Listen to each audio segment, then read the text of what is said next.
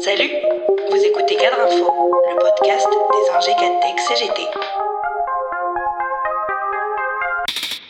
Confronté à une montée de la colère sur le pouvoir d'achat, liée pour partie à la hausse des carburants et des prix d'énergie, le gouvernement vient de dégainer une indemnité inflation de 100 euros pour quelques 38 millions de Français gagnant moins de 2000 euros net et le blocage du prix du gaz pour toute l'année 2022.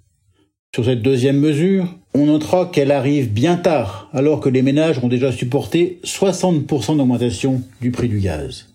Depuis cette annonce par Jean Castex, et plusieurs jours avant les derniers arbitrages, le sujet a tourné en boucle dans les médias, comme si le Père Noël était de retour avant l'heure. Très vite, il a fallu se rendre à l'évidence. La prime gouvernementale représente 8,30 euros par mois une goutte d'eau dont on ne va pas tarder à voir qu'elle n'éteint pas la colère qui gronde dans le pays sur le pouvoir d'achat.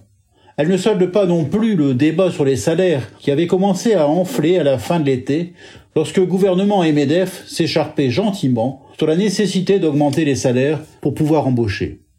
Si nous avons bien un problème de taxation excessive des produits de consommation courante, la France est bel et bien un pays de bas salaires. Cela se vérifie bien entendu autour du SMIC et des minima de branche, devenu une sorte d'horizon indépassable pour des millions de travailleuses et de travailleurs.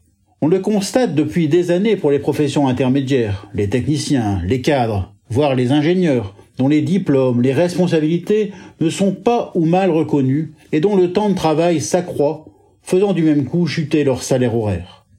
Cette prime ne changera rien à cette réalité et ne fera pas baisser les factures ni n'améliorera significativement le pouvoir d'achat des ménages.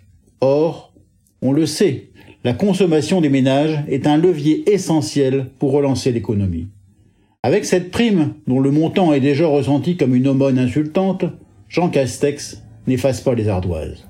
Celle des salaires, que nous traitons depuis au moins trois décennies, est un vrai handicap, non seulement pour conforter une reprise, mais aussi pour rendre attractifs ces métiers dont notre société aura de plus en plus besoin, des métiers pour beaucoup tenus par des femmes.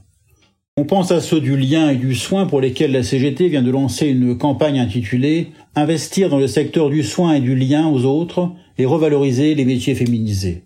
Une campagne dont le premier acte est de donner la parole à ces travailleuses et travailleurs de 14 professions du secteur par une grande enquête en ligne.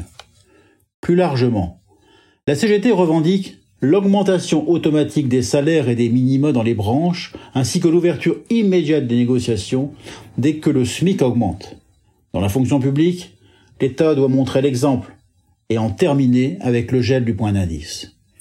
Cet argent public ainsi généreusement dispensé six mois avant la présidentielle ne peut pas non plus effacer d'un trait le bilan désastreux des privatisations du secteur de l'énergie.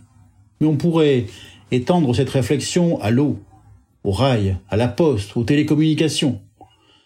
Ainsi, comme le dénonce la CGT, L'argument phare de la concurrence censé faire baisser les prix et profiter aux usagers a rapidement volé en éclats.